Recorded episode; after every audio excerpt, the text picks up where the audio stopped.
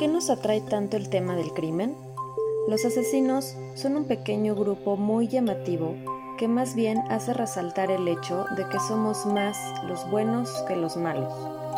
Este espacio se ha creado para arrojar luz sobre un tema tan oscuro.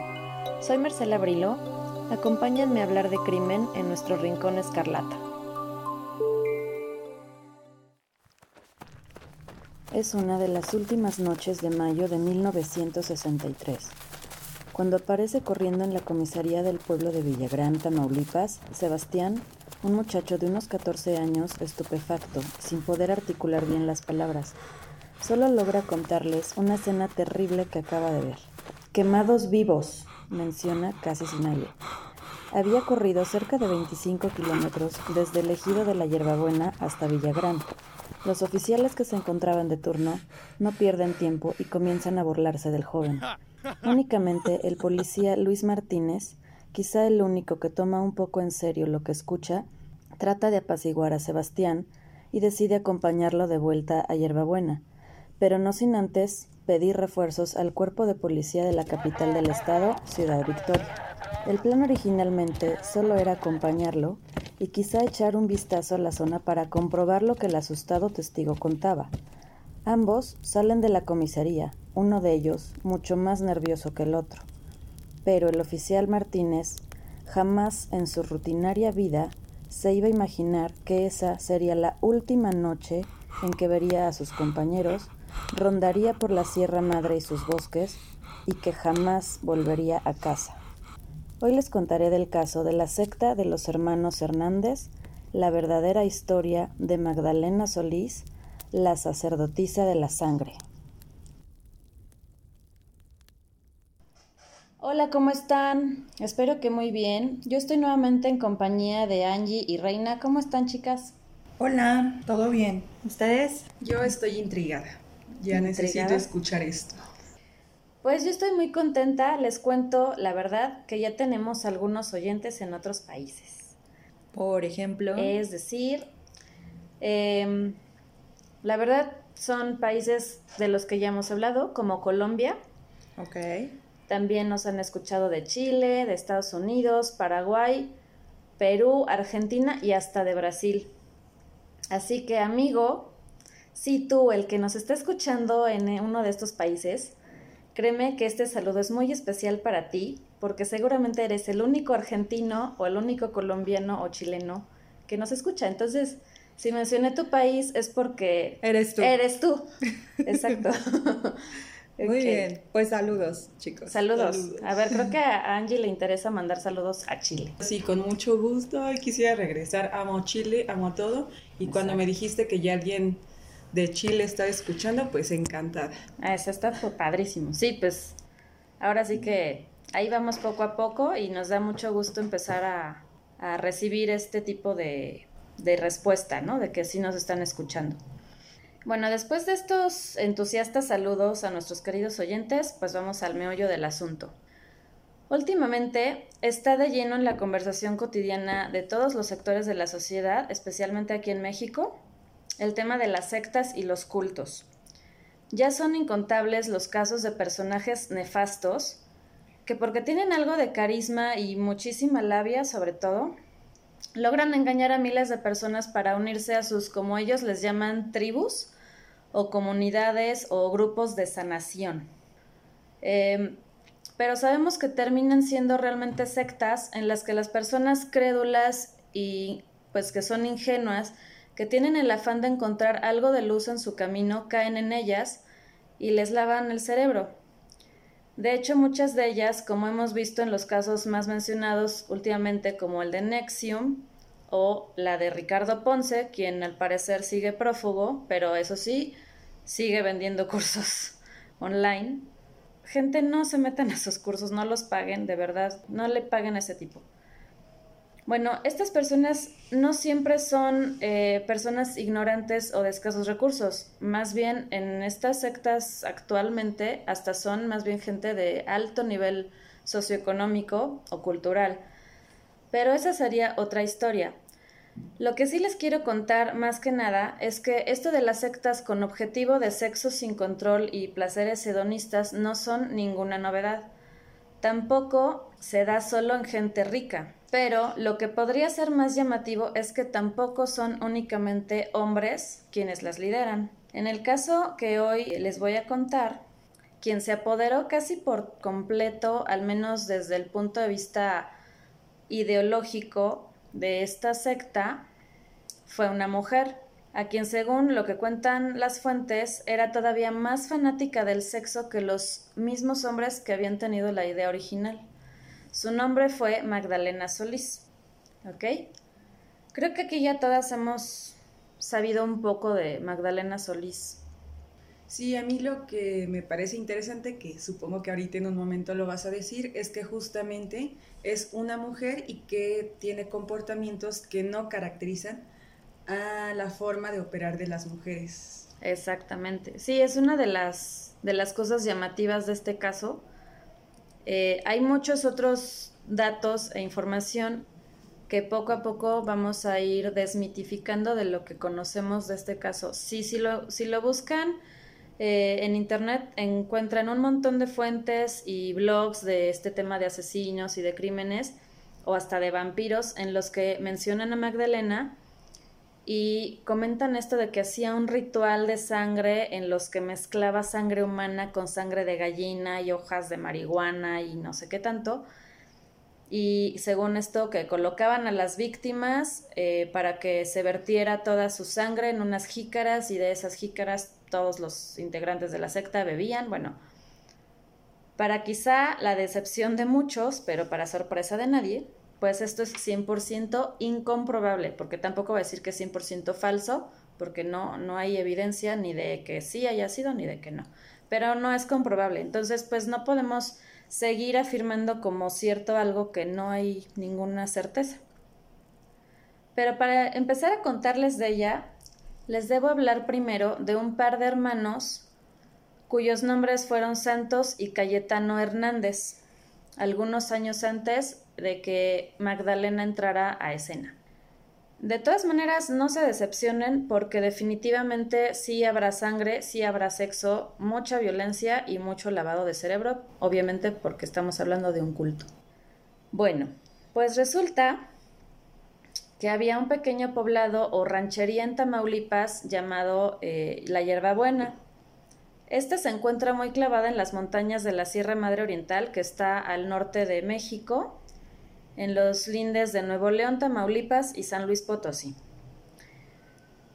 Y eso lo sé porque de hecho me costó mucho trabajo em, entender a qué estado pertenecía esta población, porque buscas hierbabuena Nuevo León y existe un hierbabuena en Nuevo León, existe hierbabuena de San Luis Potosí y existe hierbabuena de Tamaulipas. Entonces, pues sí estaba como complicado entender a cuál, pero como la mayor parte de las fuentes mencionan que es de Tamaulipas, vamos a quedarnos con la hierbabuena de Tamaulipas, que de hecho es donde encontré las fuentes más oficiales. Pues era muy pequeñita esta región y era totalmente olvidada eh, por incluso por la Iglesia Católica. O sea, imagínense que seas un pueblo tan chiquitito que hasta la iglesia católica te quita iglesia. O sea, no, te, no, tenían ni parroquia, ni, ni sacristán, ni nada parecido. O sea, la gente del pueblo pues estaba eh, olvidada de, de, esta parte de fe que todos necesitamos. Eh, o sea, todos necesitamos acudir a algún lugar a que nos den consejos, a que, o sea, tener un líder, ¿no? Y esto es justo por lo que surgen las sectas. Y efectivamente, este par de hermanos, cansados de esta situación, guiño, guiño, pues deciden formar su propio culto. Y obviamente, pues ese culto tenía sus propias reglas en las que prevalecía el sexo, la marihuana, la droga en general, la fiesta y los tributos de los fieles que por aquel tiempo en su gran mayoría de hecho eran personas analfabetas. Em, en 1957, estos hombres se encarrilaron en su proyecto de culto y se atrevieron a pedir, de hecho, formalmente un permiso al gobierno del estado de Tamaulipas que les ampliara el uso de sus tierras. O sea, ellos vivían en esta zona, pero era tan pequeña que al parecer eso era uno de los factores por los que no podían tener una iglesia o, algo así, una secta religiosa. Entonces les concedieron, de hecho, para sorpresa de ellos mismos, sí, sí les fue concedido el, el permiso para ampliar su territorio ejidal y este permiso se los otorgaron en 1960. En ese momento los hermanos Hernández tenían más o menos, rondaban los 40 años.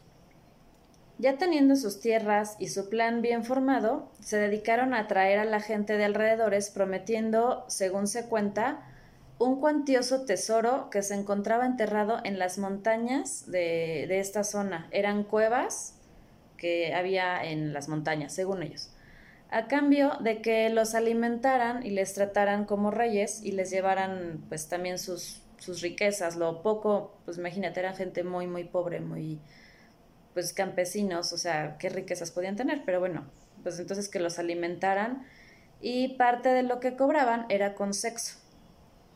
Este, y estos, estos hombres, eh, especialmente Cayetano, eh, sí sometía también a los hombres de la región, o sea, él era homosexual.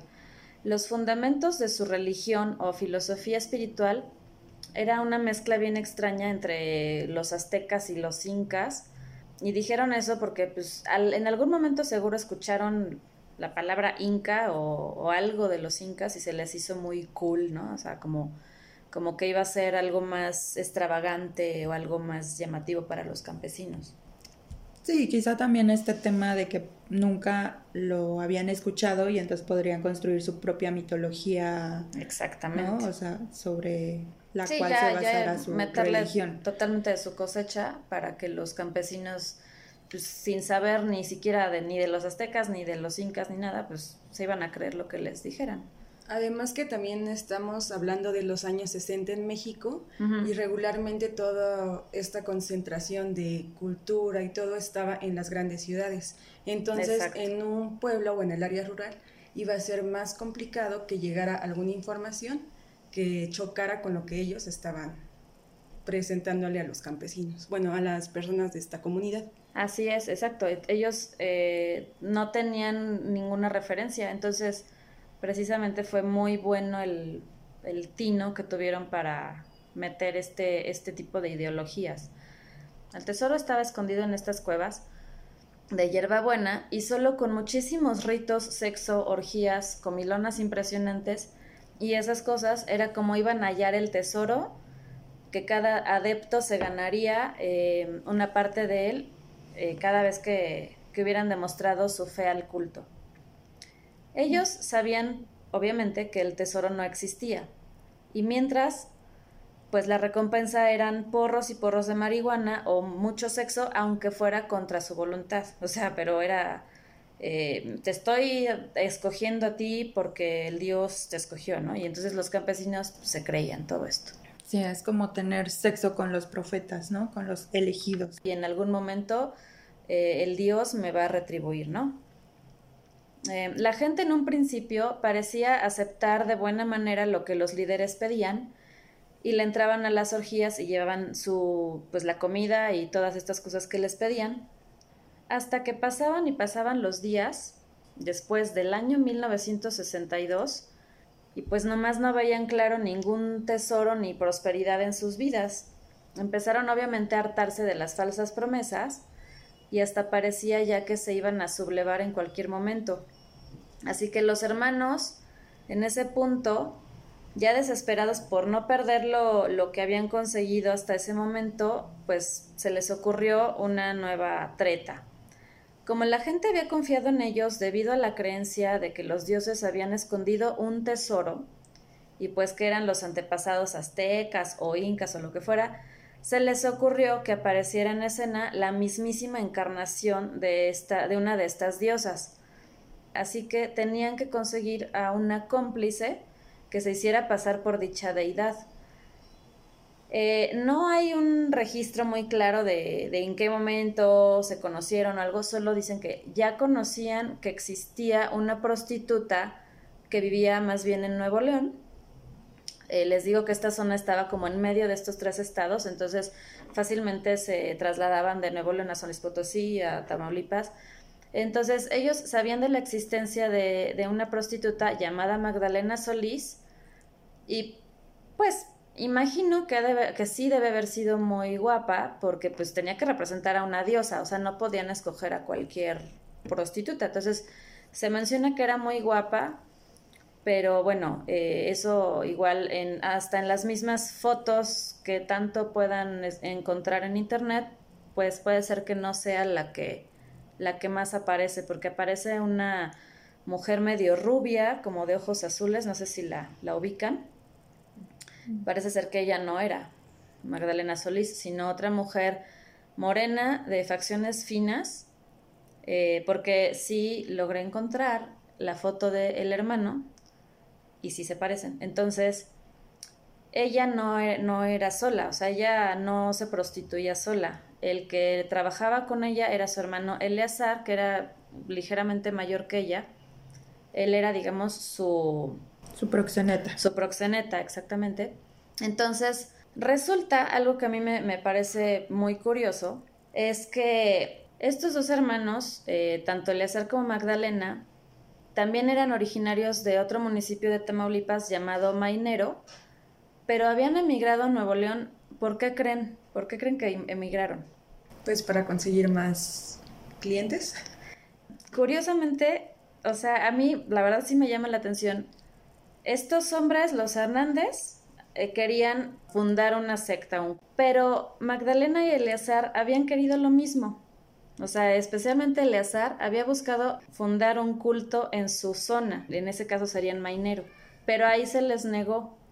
Entonces imagínate que se encuentran estos dos pares de hermanos con el mismo objetivo, o sea, está, está curioso, ¿no? Porque dices, qué chistoso que como que ah, no es tan común alguien queriendo fundar una secta y de repente te encuentras, ah, mira, yo también quería fundar una secta. Ah, hermano, Vamos ¿no? A unirnos. Exacto. Socios. la de Dios los hace y ellos se Ellos se juntan totalmente. Bueno, pues como les digo, ellos emigraron a Nuevo León porque se les prohibió esta idea, pero pues van y se encuentran con los Hernández. Entonces, cuando Cayetano llega con la propuesta, pues obviamente esto les cayó como anillo al dedo y, obviamente se hicieron socios a la primera de cambio. De los Solís, es decir, de Eleazar y Magdalena, realmente no se sabe mucho de sus orígenes, solo que provenían de una familia humilde y posiblemente disfuncional y que de hecho ni siquiera se tiene certeza, por ejemplo, en qué año nació Magdalena. Se, se dice que pudo haber nacido entre 1930 y 1945. Pero, por ejemplo, ya más adelante cuando les cuente cómo terminó la cosa, sí se tiene el dato de la edad de Eleazar, que estaba más o menos entre los 21 años. Entonces, bueno, Magdalena no, no debió haber sido tan mayor a eso, ¿no? Debe haber sido más bien uno o dos años menor o mayor que, que Eleazar. Pues obviamente se volvieron hermanos del alma a primera vista o a primera charla, los Hernández también mencionaron que los campesinos de Hierbabuena estaban de muy buen ver. Y esto porque a Eleazar también era homosexual, como Cayetano. Entonces ese como que también era el gancho para que pues más les llamara la atención entrar a su, a su secta participando de ese modo. Magdalena, por su parte, tampoco tenía problema en tener relaciones con mujeres, se cuenta. Entonces, pues e, ella era prostituta, ella era, pues así que mente más abierta. Ya empezaron este teatro y para que los introdujeran a, las, a, los feligreses, a los adeptos de la secta, pues se les ocurrió así como armar, dicen que estaban todos congregados y fue así de, ay, con ustedes la diosa Coatlicue que apareció como entre una polvareda así de humo y pues obviamente era así que estos están, estaban ahí echando tierra y sangoloteando todo lo que había en la cueva para que se viera como el humo y fuego y no sé qué tanto, o sea, fue así como una entrada espectacular. Un truco de magia. Un truco de magia de pueblo, ajá. Muy, muy barato. Pero funcionó. Y funcionó y además ella entró bailando sensualmente, desnuda. Y obviamente, ¿cómo no van a creer en eso los integrantes de la secta? Y en ese momento, pues los fieles quedaron boquiabiertos. Su fe se reinstauró de inmediato en lo que empezaban a de repente perder la fe. Aquí empiezan las cosas turbias. A Magdalena, de quien se dice que le fascinaba el sexo, Parece ser que se apropió completamente de su papel de diosa y comenzó a dar órdenes y a poner reglas. Prácticamente a ella se le ocurrió el método que dicen de los rituales, o esto es lo que, lo que cuentan. Pero ella es quien ponía horarios eh, de las orgías eh, y decía quién con quién y decían que era a todas horas, etc. Y a estas alturas los hermanos Santos y Cayetano fungían como los sumos sacerdotes de la secta. Cayetano era mencionado como el dios, a él le decían así, el dios, o sea, dentro de los feligreses y todo, decían que él era el dios y Santos era el semidios. Esta es de las cosas que en internet, eh, si buscan, de la información que más ha corrido en internet sobre Magdalena Solís, es que ella era la suma sacerdotisa. Ella hacía todo, ¿no? Como que a ella se le ocurría absolutamente todo lo que pasaba, cuánto cobrar, cómo, los métodos y los estos famosos rituales, pero ella realmente lo único que hacía en ese momento era este papel de diosa, pero los que seguían cobrando y marcando este tema de, pues, de lo que importaba, porque pues lo que les importaba era cobrar tributo, eran a los hermanos Hernández y un poco a Eleazar, que pues además ya tenía ese tipo de experiencia siendo el proxeneta de su hermana. Entonces la hermana estaba muy en su papel, Magdalena estaba muy en su papel de sacerdotisa, pero ella no, no hacía, o sea, no era la líder completamente, o sea... Como que las tareas estaban divididas, ¿no? O sea, ella se encargaba de mantener esta parte espiritual, o sea, de seguir alimentándola y los hermanos pues de administrar los recursos. Exactamente. Y eso es lo que sería raro porque si en internet nada más buscas a ella, bueno, encuentras a ella como la líder casi absoluta de todo. E-, eso es lo que y dices, pero si alguien que fundó una secta se va a dejar. Se va a dejar de sí, todo lo que quieras, no importa, tú sigue cobrando, tu recibes. Y, de hecho sí lo llegan a mencionar en algunos de estos blogs, así como ellos estaban contentos porque seguían teniéndose, o sea, los Hernández se quedaban tranquilos porque como seguían teniendo sexo y lo seguían este, pues, tratando como reyes, ellos estaban felices pero así, efectivamente, mencionan como si ella hubiera tomado el control total de la secta y eso no, no fue así, o sea, de ninguna manera. Ella, como dice Reina, fungía como esta parte simbólica para que la gente pues siguiera teniendo la fe y todo esto. Cuentan que ella es quien organizaba las orgías, les ponía horario y no podía faltar absolutamente nadie. O sea, eso sí, ella era la, la que dictaba, ¿no? Eh, qué sanción se podía merecer alguien que no asistía o algo así. También eh, todos ellos eran sumamente adictos a la marihuana y al peyote. Aunque no quedó registrado si lucraban con esta hierba, es muy posible que lo hicieran, pues ya veremos más adelante que les encontraron kilos y kilos de marihuana en sus posesiones pues es muy posible que sí hayan también lucrado con eso. Que haya sido otra fuente de ingresos. Exactamente. Una vez, por ejemplo, eh, dos campesinos se quejaron de los constantes abusos y sometimiento que sufrían tanto por Eleazar como por Cayetano, y este par fueron llevados inmediatamente ante la diosa, que como todo el tiempo estaba intoxicada, eh, dicen que por la marihuana y el peyote, en ese mismo instante decidió mandarlos linchar. Y ese fue su primer acto ejemplar de diosa castigadora. Entonces ahí empezó ya lo, lo turbio, lo violento, lo, lo, fuerte, que donde todos los, los eh, adeptos empezaron a ver, no, pues cómo nos vamos a atrever a, a llevarle la contra o a intentar salirnos que eso es lo que sigue pasando en las sectas. Cuando alguien se quiere salir, son a los primeros que someten o castigan o que eliminan, ¿no? Como en muchos casos sabemos que ha pasado. Aquí yo pienso que se había quedado en el mal viaje de peyote porque la marihuana es más famosa por ponerte en buena onda, ¿no? Como que no es que te vuelva violento. Y el peyote pues dicen que te da mal viaje. No lo sé. Alguien que sepa pues nos podrá desmentir o confirmar.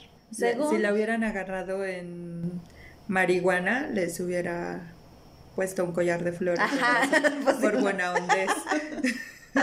pero sí, además era la, la época de los hippies y eso empezaba. Bueno, pero el peyote también dicen que es muy espiritual, ¿no? En teoría. Pero ahí sí yo he oído que es como muy de que te tienen que guiar muy bien. O sea, pues sí te puedes quedar en un viaje así. Yo creo como ella, o sea, que ya quedó alucinando, como que realmente se la creyó que ella era una diosa en algún momento. Y no, no estoy diciendo que esto es culpa del peyote, pero entre que pues estaba igual medio mal pero pues yo sí le, o sea, digamos que yo le echo más la culpa al peyote que a la marihuana. No sé, te digo ya. Es mi teoría. Es mi teoría. Y no necesito de ningún coaching emocional. O sea, ella no tuvo Yo soy una diosa. Exacto. Así deberíamos de creer. Creo que, creo que nos deja una pequeña lección. Consume peyote. ¿Qué ah, no era esa. Ah, no, ah, no, perdón, eso no era. Pero bueno. Ya hablando ahora sí que eh, seriamente y con pues lo poco que se, ha encontrado de lo que opinan los expertos, dicen que posiblemente ella empezó a desarrollar una severa psicosis teológica, o sea, esto de creerse diosa, perversión sexual, sadismo y un marcado fetichismo por la sangre y la tortura. Esto solo si tomamos todas estas fuentes y estos testimonios de que mezclaba sangre humana con no sé qué, eso pues como les digo no hay ninguna evidencia, pero si lo hubiera hecho así, bueno, pues eh, hubiera sido también como un fetichismo que ella fue generando. Ahora sí que, nunca mejor dicho, los hermanos Hernández habían creado un monstruo, totalmente, pero esto pues apenas empezaba. Imagínense al ver ese castigo tan brutal, eh, pues obviamente a ninguno de los otros feligreses se les iba a ocurrir salirse del culto había quedado muy, muy claro su mensaje. Y así duró todavía un lapso de tiempo de control entre en, los adeptos y los pobres, sobre todo los más ignorantes y los más jóvenes. Pero ahí aparece un personaje, bueno, no aparece, más bien ya existía, pero sobresale un personaje muy, muy importante y muy decisivo de la historia. Su nombre fue Jesús Rubio, su personalidad o motivos varían un poco de acuerdo a las fuentes, ya que unas fuentes dicen que era el más fiel de todos, el más sumiso y el más crédulo a lo que les le decían los dioses, y todo lo que hacía era para congraciarse más con las deidades, no tanto con los sumos sacerdotes que eran los Hernández. él con los que quería quedar bien era con Magdalena y Eleazar. Pero otras fuentes dicen que más bien era muy astuto y no había caído en la trampa del falso tesoro este que estaba escondido en las cuevas, ni de que fueran dioses ni nada de eso.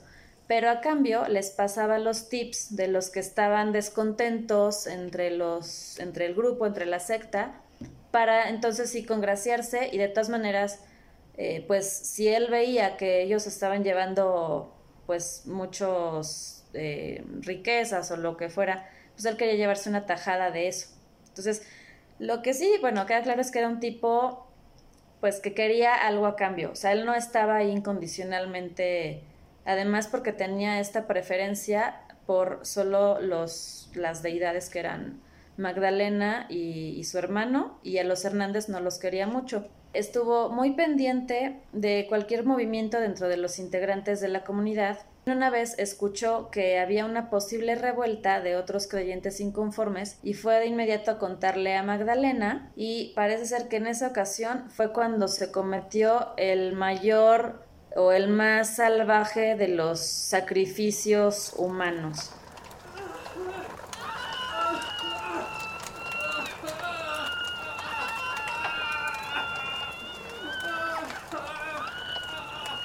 Lo que aparece en las fuentes del periódico El Porvenir de Nuevo León y en algunos otros diarios locales de, Tamaulipas es lo siguiente. ¿Cómo se desató una de las peores escenas de tiroteos que dejaría atónitos a los incultos campesinos y personas de vida sencilla que vivían en aquellas tierras? Parece ser que, como les decía, Jesús Rubio en un arrebato le reclamó a Cayetano algunas cosas, eso pues es todo suposiciones, pero que las cosas se salieron de control y que entonces Jesús mató en ese momento a Cayetano, ¿ok? Y que lo mató de un escopetazo. Entonces ahí el primero que cayó de los líderes fue Cayetano. Pero entonces es... ¿Semidios? El semidios. No, Cayetano era el dios. El semidios era Santos.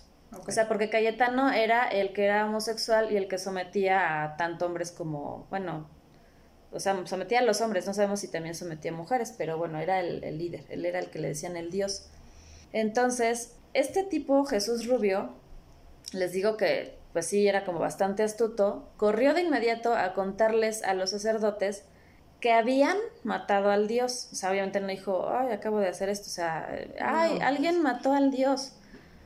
Según la fuente que yo consulté, la verdad, sí, sí les quiero decir que, que estoy bastante orgullosa de, de esta fuente que encontré.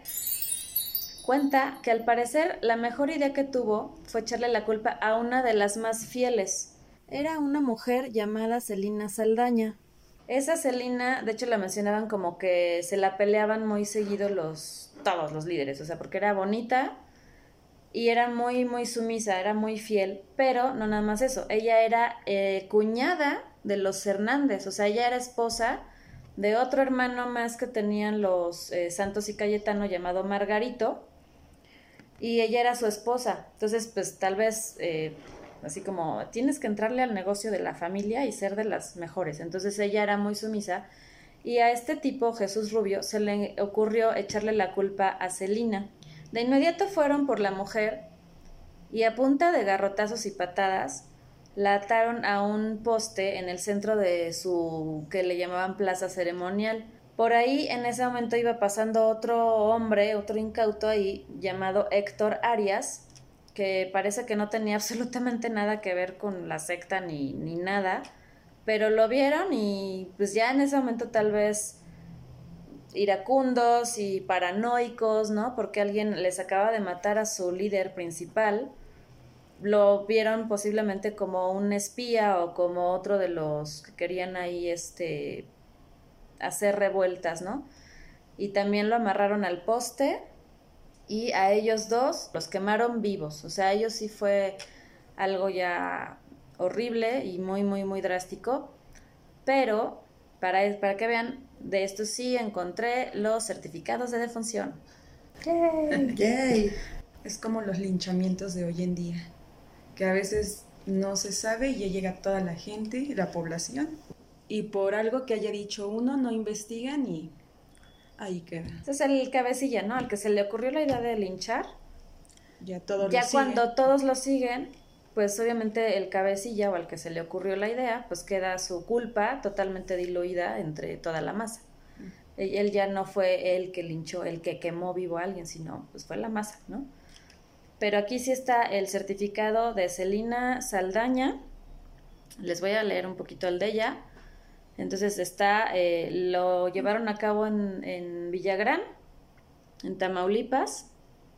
El, el certificado es del 4 de junio del 63, como les había mencionado. Ya todo esto se desató en el año 63.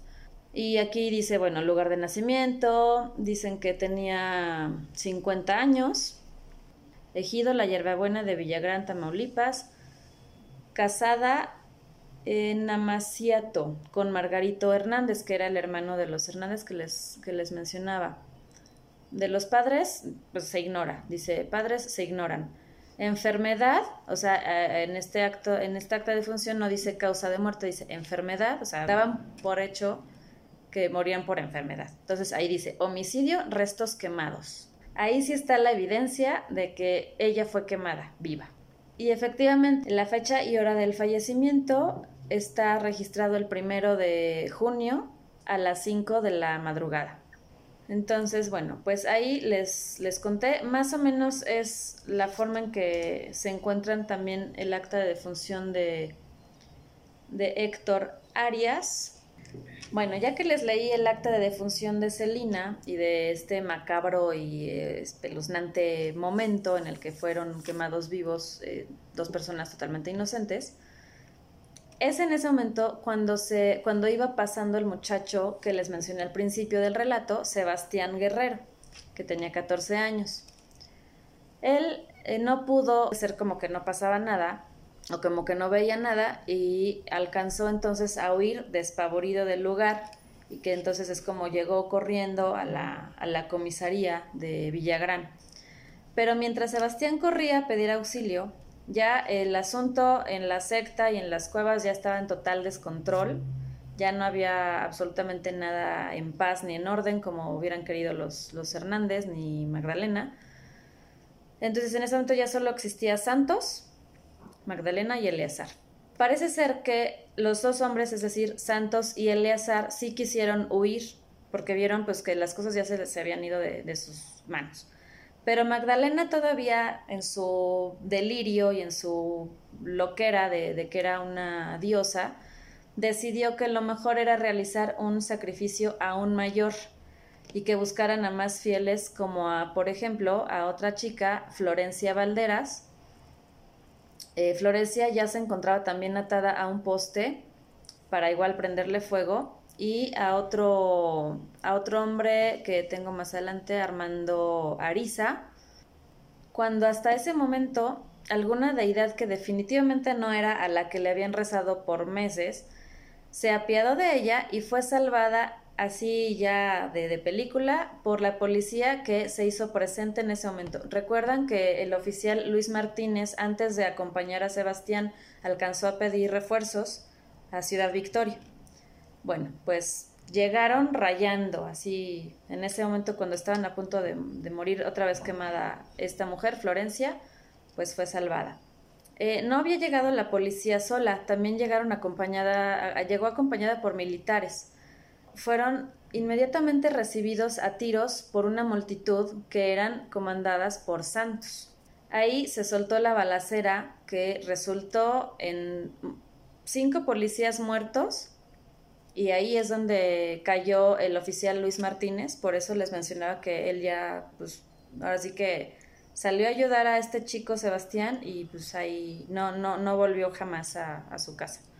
Él ahí cayó, también murió ahí Sebastián eh, y también murió Santos Hernández. Entonces ahí los dos Hernández ya valieron, todo por el chisme del tal Jesús Rubio que les mencionaba.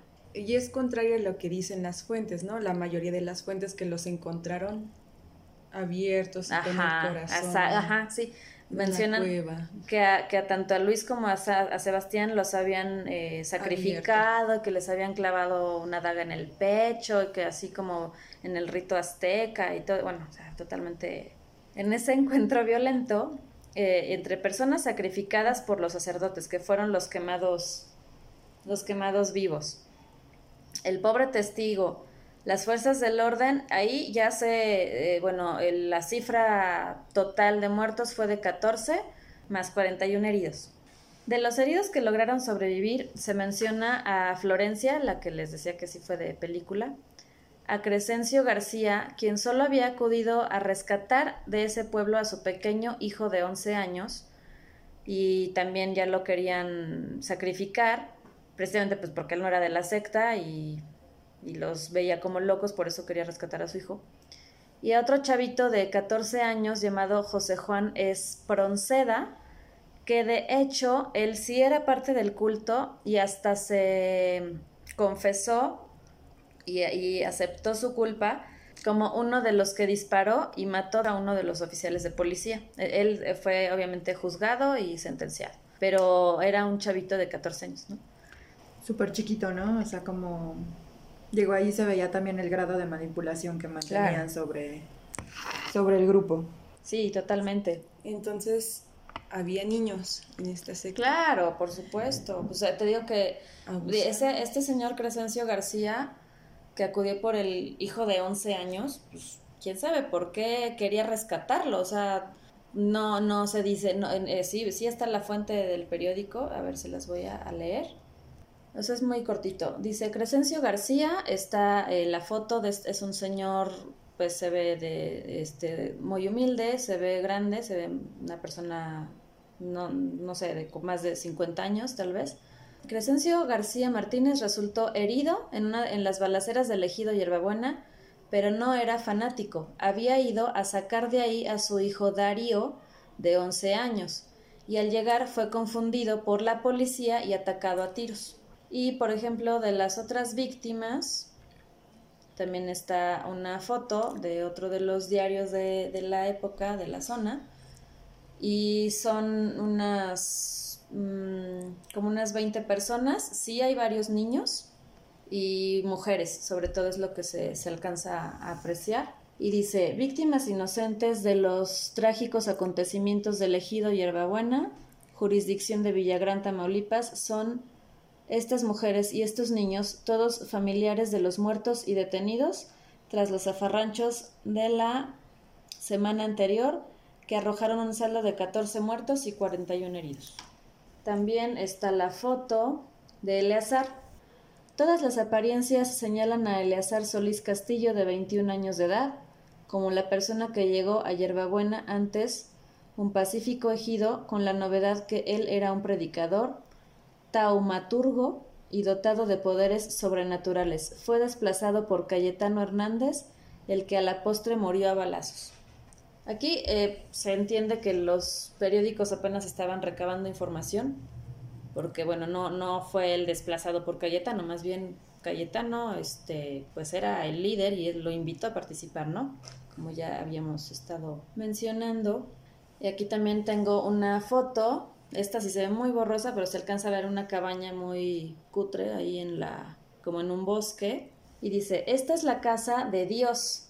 Esta, en esta casa de carrizo y lodo se instaló el templo del maleficio, ¿qué tal cómo lo redactaban?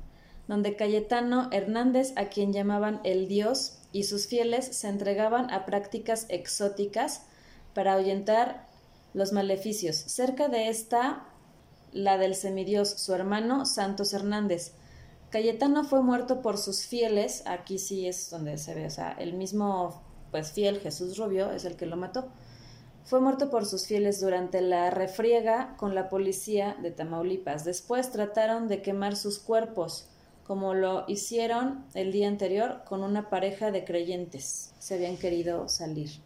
Y así es más o menos lo, como se fueron eh, reportando los acontecimientos en los medios locales. En aquel momento, eh, tanto Eleazar y Magdalena lograron escapar junto con unos sacos de marihuana que fueron hallados unos días después. Ahí se escondieron en una choza y como les decía, encontraron ahí sus sacos de marihuana, por algo se los llevaron. O sea, sí, sí puede ser que también fueran eh, traficantes de marihuana. Todos los que habían participado en la en, los, en el tiroteo y en la balacera finalmente fueron llevados a juicio. Se sabe que a cada uno les tocó alrededor de entre 25 y 30 años, ya que recientemente, en ese momento, en Tamaulipas se acababa de abolir la pena de muerte. Les podía haber tocado pena de muerte, pero justo en ese momento pues ya lo habían abolido, entonces solo los condenaron entre 25 y 30 años. Gran parte de las personas que fueron rescatadas de la comunidad que pertenecían a la secta, ese fue otro, otro show para la policía, ya no quisieron regresar a sus hogares y se negaron rotundamente por lo que ahí pues les dejaron toda la bronca a las autoridades porque ahora tenían que mantenerlos, este, darles pues donde dormir, donde darles de comer. Entonces bueno, fue un relajo para, para los, las autoridades de, de ese condado. Finalmente, de los Solís se sabe muy poco. Después de que salieron de la cárcel, o sea, ellos sí estuvieron más o menos entre 25 y 30 años en la cárcel, pues se les perdió casi totalmente el, pues más bien sí totalmente el rastro, porque lo único que, se sabe un poco como a, a, modo de rumor es que Eleazar murió apenas por la, empezando la década del 2000, o sea, y que murió en una ciudad de Texas.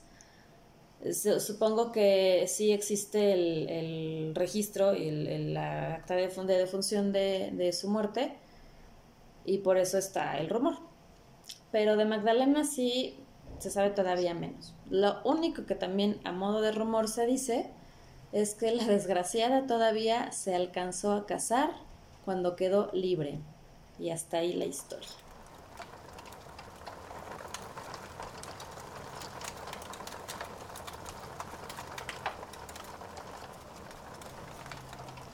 ¿Cómo ven? ¿Cuántos años más o menos hubiera tenido si... Pues mira, decían que Eleazar tenía como 21 años. En los 60. En, el 63. Entonces, si Magdalena tenía entre 19, ponle 19, 20 años. 20 más, bueno, 20 más 25, pues 50, 45 años. Pudo haber salido, pues la verdad todavía estaba joven. Fuentes de, en internet decía que les habían dado 50 años de prisión por el cargo de dos homicidios y entonces haciendo cuentas para 2013 estarían libres, ¿no? Bueno, estuvieron Ajá, pero no, o sea, te digo, aquí fue menos. Fue menos y que además sí se, este, sí se sabe que, se, se dice que todavía hasta se volvió a casar. ¿Qué rehizo su vida? Si ella salió a los 25, 30 años, pues tendría 45, 50 años. Y si era muy guapa, pues seguramente sí pudo conseguir marido fácilmente. Esta gente además, pues sabemos que son muy embaucadores, o sea, seducen fácilmente, envuelven fácilmente a, personas ingenuas, seguramente pudo, pudo pasar eso de que se haya casado de nuevo.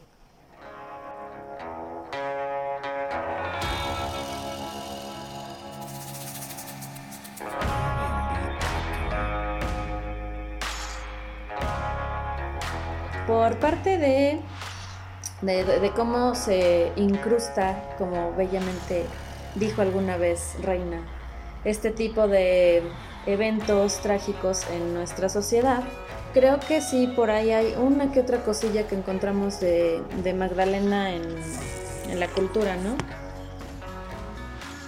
Sí, no, no hay tantas referencias a ella, así que escritores que van empezando es un buen tema de referencia que podrían trabajar en sus ah, siguientes ¿eh? obras. Es bastante en documentales. Exacto. Pues Exacto.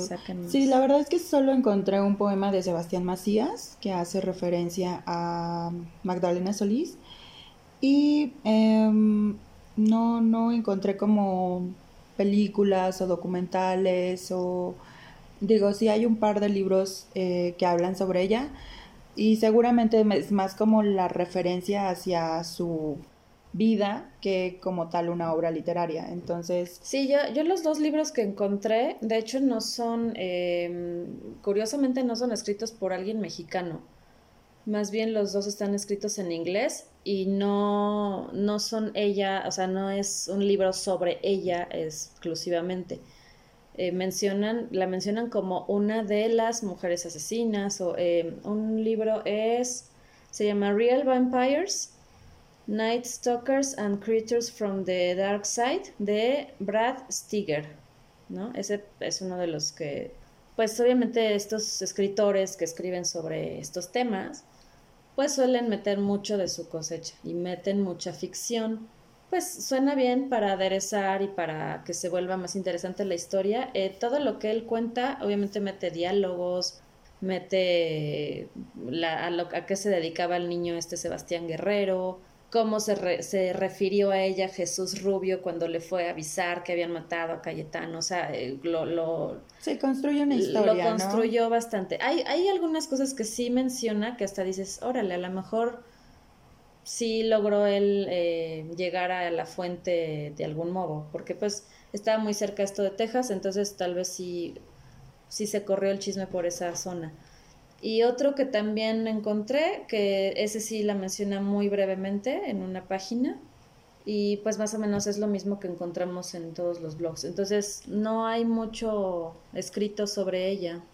Sí, no sé si son los mismos que referencia. el mismo libro que tú este, encontraste. Sí, justo. Es ese, ¿no?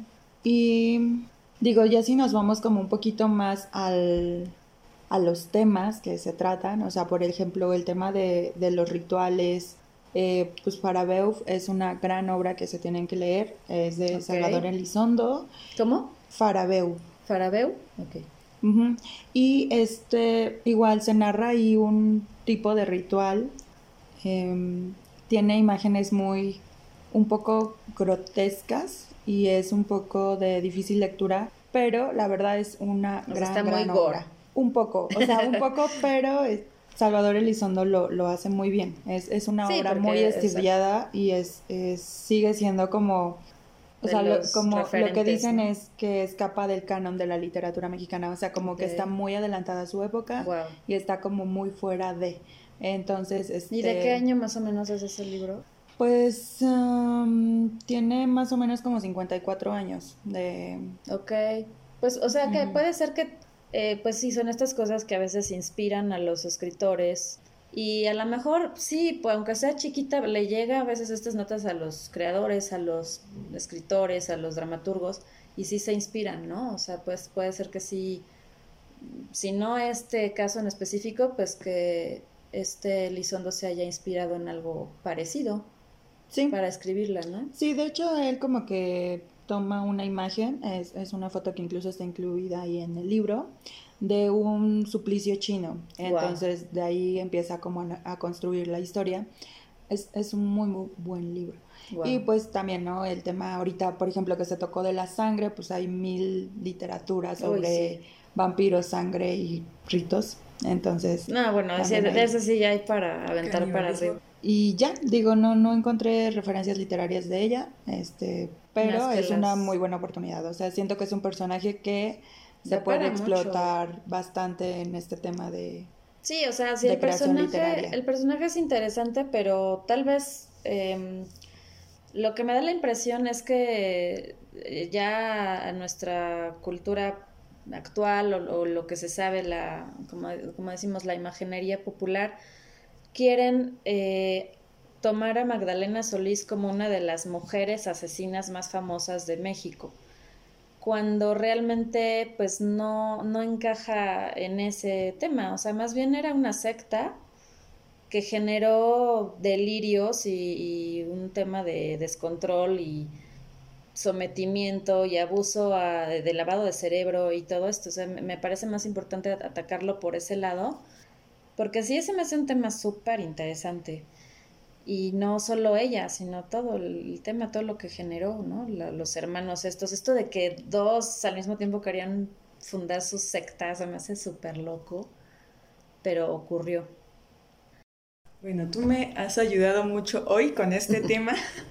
Sí, tienes razón. Bueno, hay poca información de ella y es un tema que se puede explotar mucho más porque si nos damos cuenta en las fechas, esto ocurrió en 1963. Al siguiente año ocurre lo de las poquianchis y cuánta información hay de ellas. Ah, exacto. Fíjate, tienes toda la razón, tienes toda la razón. Y, o sea, pues las poquianchis también, es que no, no siento que sea más una que otra. O sea, ahí es como un debate. Yo siento que son cosas que por alguna razón causan más alboroto en los medios o los medios deciden que eso es más llamativo o más digno de pasársela repitiéndolo por todos lados que otro, cuando los dos casos son horribles porque las muchachas que recogían las poquianchis también eran mujeres pues muy ingenuas, de escasos recursos, muy vulnerables. Pero la gente de un pueblo que no tenía ni iglesia, pues dime si no es también súper vulnerable, ¿no? Que también debe de ser eso, ¿no? O sea, como el impacto em, que genera, pues no es el mismo que si, si sucede en provincia, así sucede en la metrópoli, ¿no? Entonces, digo, las poquianches, pues sí. Pues también era provincia. Bueno, pues sí, pero eran ciudades grandes, no eran como, no eran como justo estos pueblitos que, que, más bien ni siquiera llegan al, al, grado de pueblo, ¿no? Sino como que es una, ranchería, y que se rige por, su, por usos y costumbres, seguramente, o sea que ni siquiera tiene el tema de, de un gobierno formal. Totalmente. Entonces, pues sí, es mucho menos impactante a que si ves todo el, o sea, como el caso de las puquianches, pues en ciudades más grandes que llaman más la atención y que, pues sí, la gente está mucho más interesada en consumir ese tipo de noticias. Sí, creo que más bien es este tema, ¿no? O sea, el tema de, la centralización de información, o sea, sigue, sigue pasando, o sea, también seguramente hay mil casos que no conocemos, que no llegan a, las noticias nacionales por ser de municipios muy pequeños. Y sí, o sea, en ese momento más bien yo creo que fue por el tema de, de que se trataba de una ciudad grande en comparación a esta. Y bueno, también nos pueden dar ideas de lo que quieran que les contemos o de que investiguemos un poquito más. Como les decía, la idea no nada más es desmitificar y ya, sino aportar cosas interesantes a lo que ya se, se conoce y que nada más le dan copy-paste y pues no, no aporta nada, ¿no? Muy bien, pues este fue el episodio de hoy. Por esta ocasión nos despedimos. Yo soy Angie. Yo soy Rey. Y yo soy Marcela. Y nos escuchamos en el próximo episodio.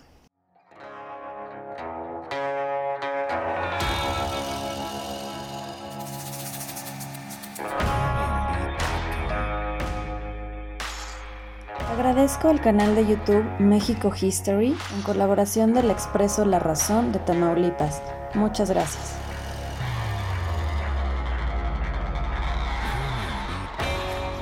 Únete al Rincón Escarlata en Twitter como arroba escarlatina-rin y en WordPress como rinconescarlata.wordpress.com.